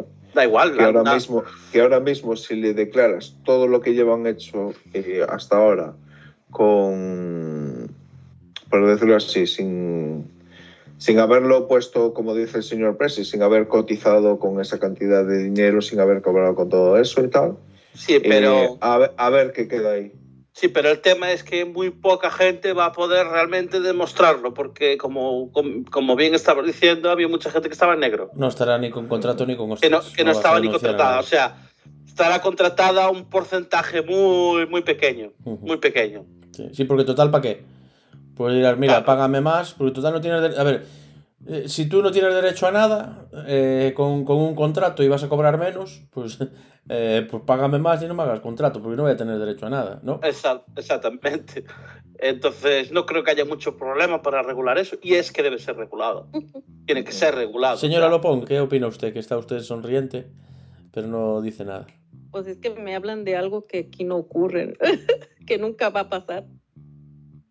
Ay, ¿No? Qué bueno que allá les van a dar justicia y que pues sí alzan la voz y las escuchan, pero aquí que pase eso, nunca. Bueno, aquí fue a los no, tribunales, señora Lopón. comunismo Tribunales Aunque vayas a los tribunales aquí, no va a pasar eso. ¿Por qué? Porque el, el 100% de las trabajadoras del hogar son inmigrantes ilegales. No tienen voz ni voto. Son las no que puede- les pagan menos, las que trabajan más. Y las que no van, a, no van a acudir nunca a un policía o un juzgado No, no. Claro. Y entonces se aprovechan de ellas. A menos de que tú trabajes para una agencia, pero aún así, las agencias nunca te van a respaldar. Entiendo. Son las esclavas del futuro ellas. No, aquí, y del presente supongo aquí en Reino Unido Pues creo que eso no. del presente. A menos que yo sepa, en Reino Unido eso no ocurre. No, aquí sí. Aquí la mayoría son latinas. Eso sí, la mayoría trabajan en, para una agencia, pero tienen todos sus derechos, ¿no? Cobran y no son baratas tampoco, ¿eh? No, aquí Eh, si tú quieres trabajar para una agencia debes de ser legal, tener tus documentos y ser un... Claro, claro. Pero pues tú crees que una persona que es ciudadana americana va a querer trabajar por 13 dólares? Ya, el ¿Que problema son es... trabajos pesados? Sí, sí, No. te entiendo. Aparte, a ver, es que es más normal que os ocurra a vosotros porque tenéis a México al lado, que, que hay much- la, la mayoría de la migración pues es de México. Pues esa gente toda que viene sin, sin papeles y demás, pues acaban haciendo ese tipo de trabajos. Sí. Por eso, por eso ocurre, claro. Bueno, pero también hay inmigrantes eh, de otras partes del mundo, dominicanos, eh, Sí, cubanos. pues los son, las latinas son las que agarran esos empleos. Sí, Mm. pero, pero mayormente los inmigrantes en Estados Unidos entran por México. Hombre, sean, sí. sean, sean de ese país o no. O sea, aunque sean de Nicaragua o sean de donde sean. Pero entran por ahí. La mayoría, Sí. vamos. Sí, no me imagino los canadienses entrando en busca de... Claro, exactamente. y aquí, claro, en Europa, en Reino Unido, ¿quién va a venir? Tiene que con que no vengan nadando. Mm. Complicado. Pero me refiero a que pues esos empleos, los empleos me- menos pagados, los más pesados, los que nadie quiere, siempre los son los latinos. Los empleos de pero eso- limpieza, los empleos del restaurante. ¿Por qué? Porque son a los que les puedes pagar lo que tú quieres. Sí, Mm. pero eso ocurre en todos lados. O sea, aquí también ocurre en Europa en general, ¿no? O sea, eh, ese tipo de trabajos que nadie más los quiere hacer y que cobran el mínimo, pues suelen ser inmigrantes, sean, sean de, de donde sea, vamos, de otros países europeos o, o latinos o de donde sean, digamos, ¿no? Aquí en general serían europeos, aunque de otros países. Son los que hacen sus trabajos. Pero ahora, por ejemplo, en Reino Unido, lo que ha ocurrido después del Brexit es que ahora no hay nadie que quiera hacer esos trabajos porque ya no entra más gente de Europa. Entonces, lógicamente, ahora tienen que subir los sueldos, que nadie quiere hacer el trabajo. Un- eh, por ejemplo, a limpiar retretes por ahí, o de limpieza, o lo- ese tipo de trabajos, pues un británico no lo quiere hacer, porque pagan el mínimo y es un trabajo duro. Pues ahora tienen que pagar más, porque ya es que ya no tienen, no tienen europeos. Y los europeos que ya están aquí son como nacionales. Entonces pueden elegir mejor, ¿no? Y eso, ese es un problema porque el problema es que los que entren ilegales a partir de ahora en el país, esos son los que van a hacer esos trabajos, pero en negro. Que eso es lo que ocurre un poco en Estados Unidos. Si, si Sí. tuvieran ese tipo, Un poco, no. un poco no, a ver, bastante. Pero el problema es que no tienen controlada ese tipo de inmigración, que es ilegal. En vez de meterles tanta caña, pues si están pagando impuestos, pues a los legales. Entonces, no, va a ocurrir no les esta, este tipo no de les cosas. Conviene, no les conviene hacer los legales porque así tú les generas más dinero, les pagas menos, no tienes beneficios. Es, Ya, que, pero- es que ahí los inmigrantes ilegales, entre Pagas comillas, pagan impuestos. impuestos. Que eso es la hostia. Sí, Eso Sí, es la ahora pagas sí. impuestos y no Ahí tienes listos. ningún beneficio. Ahí son listos. Al hacer tú, al hacerte legal, entonces tú ya puedes exigir beneficios, tu seguro, seguro médico, y entonces les va a costar a ellos. A ver, En pero cambio, impuestos, como ilegal, no. todo el mundo paga impuestos. A ver, e incluso en España, si tenemos inmigrantes ilegales, también pagan impuestos. Porque cuando van al supermercado, pagan los impuestos. indirectos. Cuando indirectos, pero, pero pagan impuestos. Sí, pero ellos los pagan directos. En Estados Unidos. directos, Sí, sí, no, es que- esa es la diferencia. Tú cuando vas a un trabajo, te dan en la mismo, el mismo hacienda, te da un número de que se llama el ITIN. Para los ilegales. A Ese ver, número es para que tú reportes al año lo que ganaste te dicen en empleo. Hacienda, la cola de los ilegales por ahí. Para pagar. Sí, Sí. pero la diferencia es que hay en, en Estados Unidos no pagan en negro, no pagan en metálico, ¿no? Sí, algunas ¿Pagan- veces sí. Sí, pagan en metálico. Sí. Pues muy mal. Ah, para, el- para el inmigrante a veces es mejor que le paguen en metálico, porque entonces tú reportas menos de lo que recibiste. Sí, sí, sí. Sí. Claro, es que aquí es raro que eso ocurra. Al menos aquí en Reino Unido es raro que ocurra. Aquí todo el mundo paga, eh, eh, pues, eh, ni en cheque. Ya no se miran eso de pagar por cheque. Te ingresan como aquí. Aquí te Ingresan. ingresan. sí. Aquí también te que- ingresan en todas partes, te ingresan la cuenta. No, aquí todo. Es más, inclusive hay restaurantes en donde vas a entrar y, y claramente te dice only cash, o sea, nada más en efectivo. ¿Por qué? Porque cuando ellos van a reportar sus impuestos, reportan que entró menos dinero. Claro, es que eso no debería estar permitido. Eh, Aquí ha ocurrido mucho durante el COVID. eh, hay muchos restaurantes de estos que hacían servicio a domicilio que tenían el típico cartel para la gente que iba a buscar comida es solo en metálico, ¿no? Y eso, eso no debería estar permitido porque ahí es donde, sa- ahí es donde se defrauda. Pues sí. Porque no sabe si ha entrado 50 libras o si ha entrado 60. Lo que declare. Ujú. Ese es el problema. Así es. Pues sí. Bueno, eh, vamos a dar paso a la siguiente y última y última noticia. Rusia invade Ucrania. La operación militar rusa por tierra, aire y mar comenzó después de un discurso televisivo antes del amanecer en el que el presidente Vladimir Putin exigió que el ejército de Ucrania depusiera las armas. Tras meses de tensiones crecientes en los que Rusia concentró tropas a lo largo de las fronteras de Ucrania, este 24 de febrero Putin dio luz verde a la invasión. Es la noticia que todos tenemos en, en mente de toda la, la semana, la noticia de, de la semana, la invasión. Lo que queráis Sí. decir, como si no queréis decir nada o queréis dejar el tema. ¿Qué decir? Es, es horrible, ¿no? O sea, yo pienso que cualquier persona que, que piense lógicamente va a decirte que esto es una animalada, esto es una burrada, que Rusia invada Ucrania sin motivo aparente, porque lo que está diciendo eh, Vladimir Putin es que está atacando Ucrania para defenderse. ¿Desde cuándo tú invades un país para defenderte? O sea, no tiene sentido, porque si dijéramos Ucrania tiene armas nucleares, eh, Ucrania tiene armas de destrucción masiva, tiene armas químicas, no tienen nada. Ucrania tenía, me parece que armas, tenía, tenía armas nucleares eh, antes, allá en los 90, antes de independizarse, y uno de los, de los tratados que, que hicieron a la hora de separarse fue entregar esas armas nucleares a Rusia ¿eh? Y, Rusia decía, bueno, tranquilos, nos devuelven las armas nucleares, nosotros las destruimos, tranquilos que jamás os vamos a atacar. ¿No? Jamás os atacaremos. Pero fíjate, al final lo han hecho. O sea, es una, es una movida. o sea, no tienen, no tienen razón de ser. O sea, no tiene razón de ser esta invasión, no tiene lógica ninguna.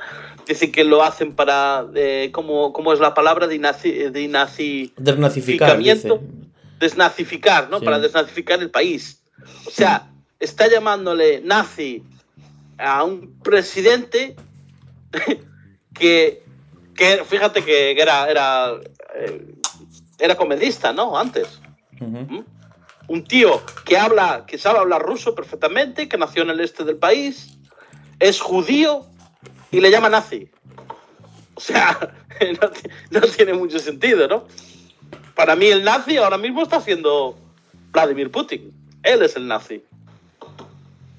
Yo creo No sé qué lo- opináis vosotros. pero- Yo lo que opino que lo que me parece mentira es que no hemos aprendido nada la- los seres humanos a lo largo de la historia para superar algo como la guerra, que es lo peor que puede haber y nada, no hay manera.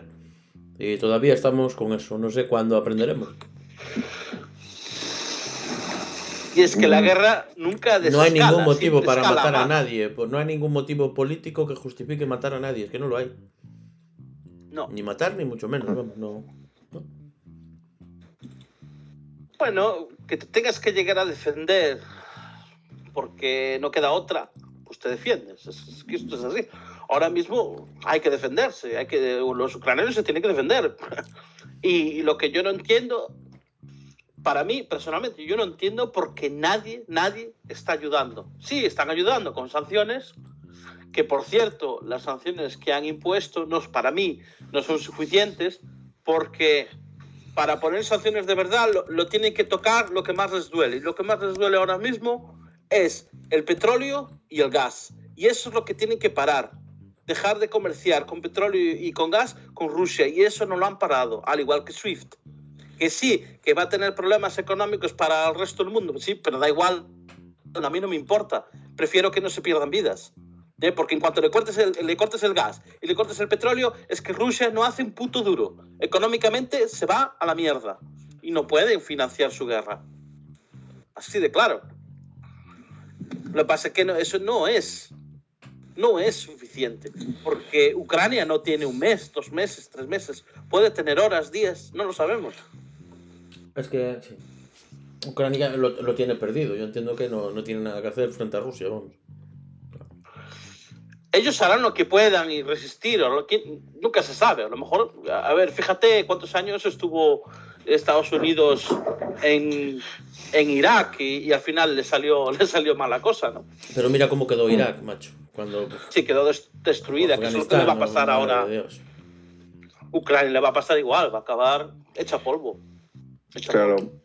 Pero habláis de Irak, pero por ejemplo lo que lleva pasado en Siria, que es una guerra que empezó con empezó en, en un sentido de ser la primavera árabe y acabó siendo un conflicto donde donde los eh, señores de la guerra acabaron imponiéndose a las fuerzas a las fuerzas eh, del Estado. O sea, es que, claro, y todo esto armado por distintos países. Sí, pero lo Oh. de Siria es diferente porque empezó todo como una guerra civil. Claro, en Ucrania, por ejemplo, sabemos que hay una parte que es, mm, bueno, hay muchas etnias, que yo sepa, ¿no? No, Eh, no hay unas etnias que están, por ejemplo, las que están más, más cercanas a Rusia, no, no son partes que en muchos casos son mucho más prorrusas. no, pero no muchas etnias. Están los que se consideran ucraniano- ucranianos 100% y están los que, que son rusos emigrados a Ucrania hace muchos años, en la época de la Unión Soviética, y se siguen considerando 100% rusos. Pero eso no les da ningún derecho a separarse, a decir, y, bueno, pues esta ciudad es nuestra, a tomar por culo. Y nos separamos. Igual que, igual que pasó con, con Cataluña, ¿no? Que Cataluña, fíjate que los rusos también los estaban, los estaban apoyando, que tenían razón, que, que se independizaran, que aunque fuese ilegal.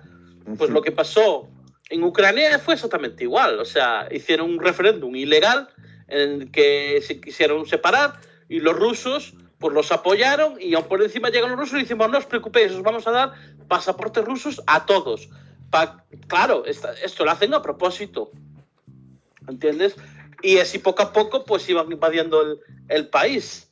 Y, se- y la verdad que, que yo este tío, el Putin, que está colgado, yo creo que se pensaba cuando invadió a Ucrania que, que la mayoría de la población que estaría a favor de, de Putin, ¿no? Y que, que nada, que iban a hacer un golpe de Estado y entregarle el país a, a Putin, porque yo no lo veo de otra manera. Yo es que este tío, yo creo que vive en otro mundo. Igual Hombre, tiene el síndrome le pasó del. con la península de Crimea en el 2014, Ujú. ¿o no? Que fue cuando invadió Crimea, que era parte de Ucrania, y la sigue conservando. Sí, pero en lo de Crimea, pasa que en Crimea había muchos prorrusos también, aunque había mucha gente que no se consideraba rusa. Lo que pasa es que ahí lo que hizo fue enviar, enviar mercenarios. Porque iban sin, sin, sin las banderas rusas ni nada, no se sabía si Sí, eran militares rusos o Sí, no. sí, eso lo hizo adrede el cabrón. Y él se reía y Claro. decía, yo no sé dónde son. Claro, es que es un mentiroso. Es que es que es gracioso que fijaros estos últimos días antes de que ocurriera todo, cuando había imágenes satelitales de que estaban eh, fabricando ya hospitales en la frontera con Ucrania, ¿no? Y, y le estaban diciendo, oye, eh, tienes que desescalar y el tío decía, no, no, si yo ya estamos ya estamos mandando las tropas de vuelta, eh, pero estaban haciendo un ejercicio y ahora están mandando las tropas de vuelta. Y decía, pero si estamos mirando ¿eh? en las imágenes de satélite que están creciendo, cada vez hay más tropas. Decía, no, no, no, que las estamos mandando de vuelta. Al día siguiente invade el país. Y dice, no, estamos haciendo una operación militar. Con respecto a lo que tú decías de que él igual se creía que los ucranianos lo iban a apoyar, igual tiene el síndrome del, del rey desnudo, que cuando tú, en la posición que está él, igual todo el mundo le está diciendo lo que él quiere oír. Entonces él vive en una nube de... Eso le pasará. Sí, sí. Aún parece un tío inteligente, pero pff, a saber. Es que es un narcisista también. Yo creo que ahora mismo Putin está en unas. Bueno, está. No sé si es por narcisismo, por algún motivo mal, pero está en una posición en la que solo puede ir hacia adelante. O sea, solo puede llevar esto a más. Claro, es que este y tío no va es lo que, desescalar. y eso es lo que me preocupa. Y a mí, a ver, a mí me preocupa porque hay muchos otros países eh, alrededor de Ucrania. Fíjate que una vez que entre en Ucrania, está dentro de Europa. Lo tenemos dentro de Europa. Porque él lo que quiere es eliminar eh, el partido político que está en el poder ahora mismo, cargárselo, tomar el poder y colocar un régimen como el ruso que sea a favor de, de las políticas rusas, como le está pasando, lo ocurriendo con Bielorrusia, que hacen con ellos lo que les da la gana. Entonces, claro, al tenerlos bajo, bajo su poder, pueden hacer lo que les dé la gana. Y ahí es cuando empezarán a crear conflictos con Polonia, con Rumania, con, Letonia, con Lituania, Estonia, etcétera. Fíjate que, no sé si lo viste en las noticias, que, que fue Noruega, que ya le ha dicho a Suecia y a Noruega que si se unen a la OTAN, que, que se preparen, que, que les manda bombas nucleares también. Ahora amenaza con bombas nucleares a todo el mundo. Eso no puede ser, hombre. Eh, y, y el hecho de que, ala, amenaza a todo el mundo, el que se meta aquí, lo, le manda un misil. Ya te va por culo. No es mejor que el, que el presidente de, bueno, presidente o como le quieras llamar, el dictador de Corea del Norte. Es que son iguales. Kim Jong-un. Ese, el llorón. El Rocketman, el llorón, el Rocketman. Eh, señora Lopón, ¿quieres decir algo o no? No.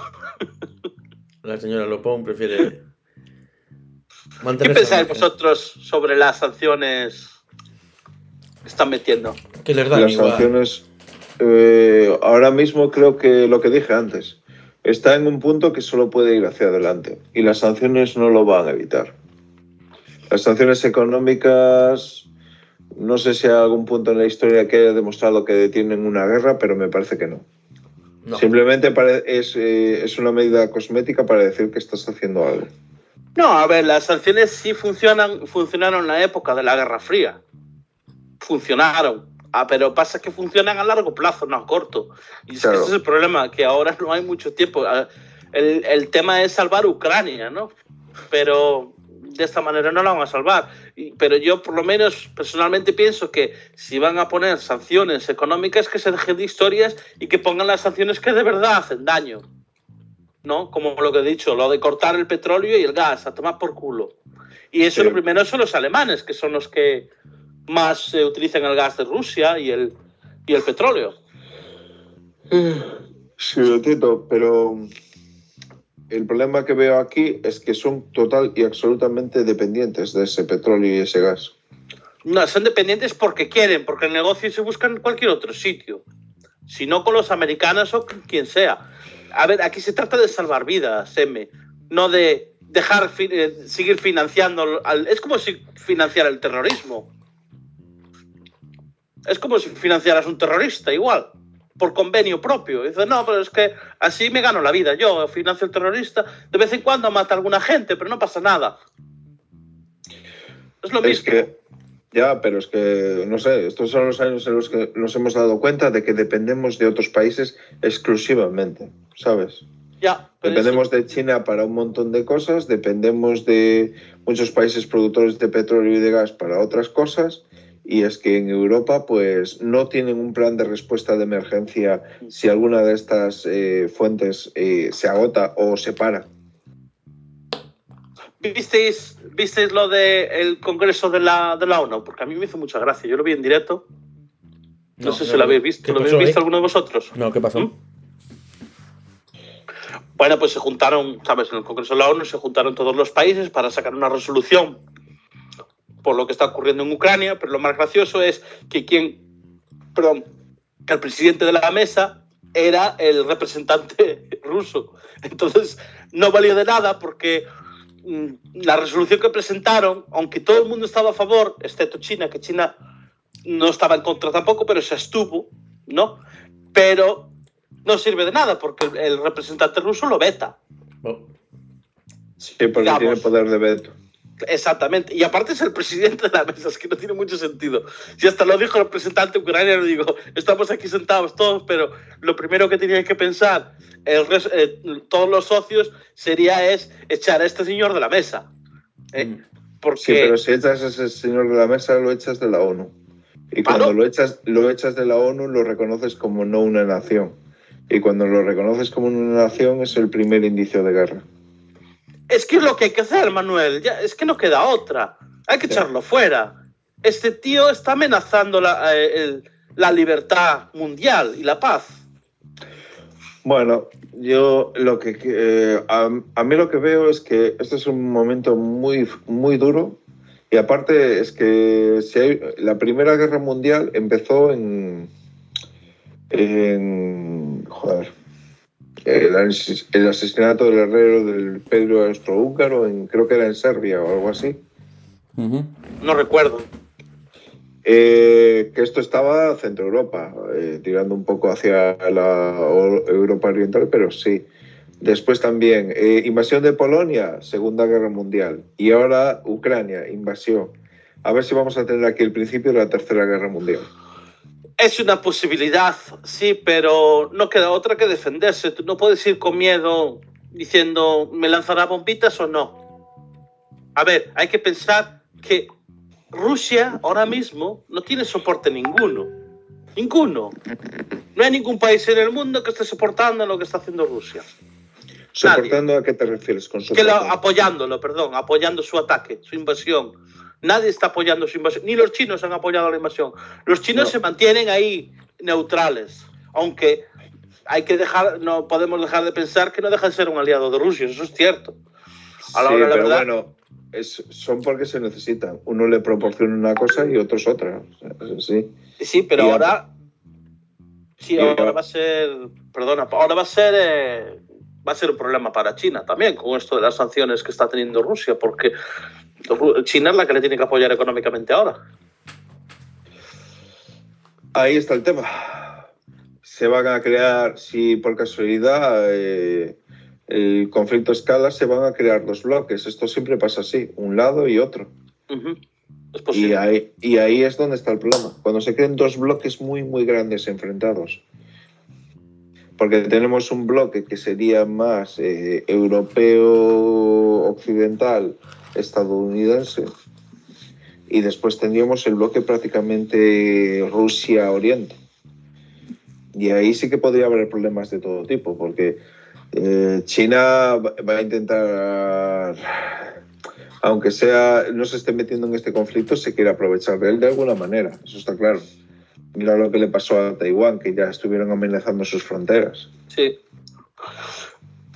Hombre, China, a China no le interesa ningún tipo de sanción como está sufriendo ahora Rusia, porque China depende totalmente de, su comercio con, la Unión Europea, mayormente. Entonces sería un gran problema para ellos y no les interesa. Eh, que a la OTAN tampoco le interesa ahora meterse en Ucrania, porque eso sí que puede llegar a escalar una tercera guerra mundial. Pero no sé, que hagan lo mismo que los rusos, que envíen mercenarios, Mm. toda por culo, gente sin banderas y sin nada, y que y luego digan, no, esos soldados de, como decía Vladimir Putin, son peacemakers, peacemakers, hacedores de paz. Ya Peacemaker. toda por culo. Bueno, señores, vamos a finalizar. Hacedores, hacedores de peace. Vamos a ir finalizando, que ya llevamos un tiempecito.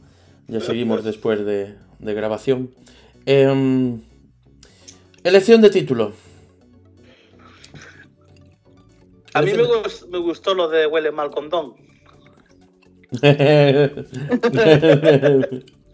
Huele mal condón y Central Palomar. Central Palomar. Ah. Señor M.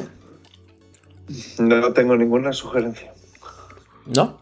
¿En tu sección? No. No es mi sección, yo la creé, pero, la- pero no tengo por qué participar. Señora Lopón. Maldita sea. Señora Lopón. Me gustó el título que dijo el café. Huele mal condón y Central Palomar. Vale. Pues yo también eh, me parece bien. ¿Tú la apoyas, la moción, señor M? Pues yo no Yo estoy de acuerdo. Yo, yo más, tengo como China. Huele mal condón y Central Palomar. Vale. Pues ese quedará de título. Eh, bueno, pues. eh, señor Cafeolé. Eh, algo que decir al final, algo que. Un consejo que darle, dónde contactar contigo. Cuéntanos. A mí que me llamen por teléfono o señales de humo, por, por Telegram, Una paloma. Una que me envíen un mensaje, un mensaje a través de una paloma, también me vale. Un- un- o me manden un, un raven, un, un cuervo. Un cuervo. Una un mensaje en lechuza. un cuervo, una lechuza. en un- bueno, hay multi, mu- multitud de posibilidades, ¿no? Eh, Y ¿Algún consejo que darle a la gente? nada, hay que ser feliz mientras se pueda, está claro. Mm. No pensar en las cosas malas y vivir la vida a tope.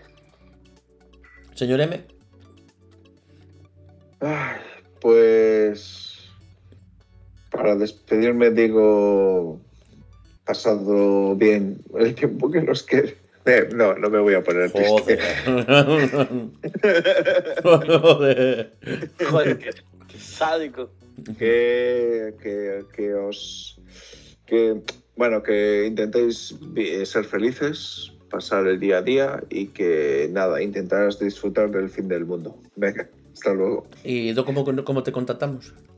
Si quieres o no. Eh, a mí no me podéis contactar de ninguna manera Bueno, a través de en, en yo Icapón estoy Chat. cerrando ahora mismo la puerta de mi búnker En Icapón Chat. Mm. en Icapón Chat vale pues seguiré por ahí Yo creo que deberíamos mandar a uno de, no- de nosotros a, a Ucrania. O mandar ¿De las corresponsal noticias. De corresponsal. Res- respo- resportero Vale, eh, ¿a, quién le, Correcto. ¿a quién le queda más cerca? A Lopón. A ti, café. Se queda más cerca. bueno, señora Lopón, No. eh, ¿dónde podemos contactar con, contigo? En todas las plataformas que digan Icapón. Ujú. En Icapón Store, encontrar. en Pero, icapón.com. pero sobre todo en Icapon Store. Ahí es donde te puede encontrar Sí, ahí, todo el ahí. mundo. Ujú. Donde me pueden encontrar, como dicen, 720. Eh, ¿algún, con- 24-7. a- ¿Algún consejo para la gente? Eso, 24-7. 720. Sí, Estoy pensando en No, 720, pues, que refiere. cuatro horas. siete horas 20 días al mes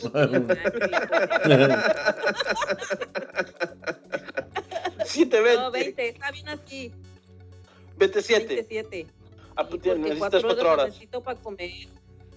Para comer, 4 horas para comer. Dormir ya nada, para comer. Como Ah, las pues es que el ovejas. desayuno, almuerzo, cena y el snack. Ah, ah, no, pero pensaba que comías durante 4 horas, como las ovejas ahí. No, no, no, pues los tengo que dividir.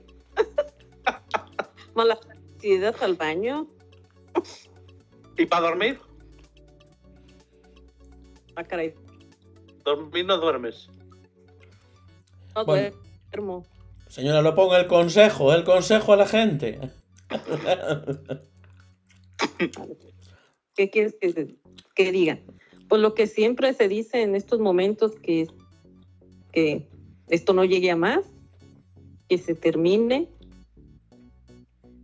Que Putin este, reflexione, que no creo, porque ese hombre está mal, y que hay que vivir, Sí. vivir las dices. Nuestro apoyo a los ucranianos. Ujú. Señora Lopón se quedó congelada. Se quedó congelada. No. Sí. Bueno, No. eh, pues nada, pues eh, yo le recomendaría a todo el mundo que le hagan caso a su médico de cabecera. Siempre suele darle los mejores consejos. Y nada, hasta la próxima. Bye, bye, bye. Chao, chao. Bye. hasta luego Bye, bye.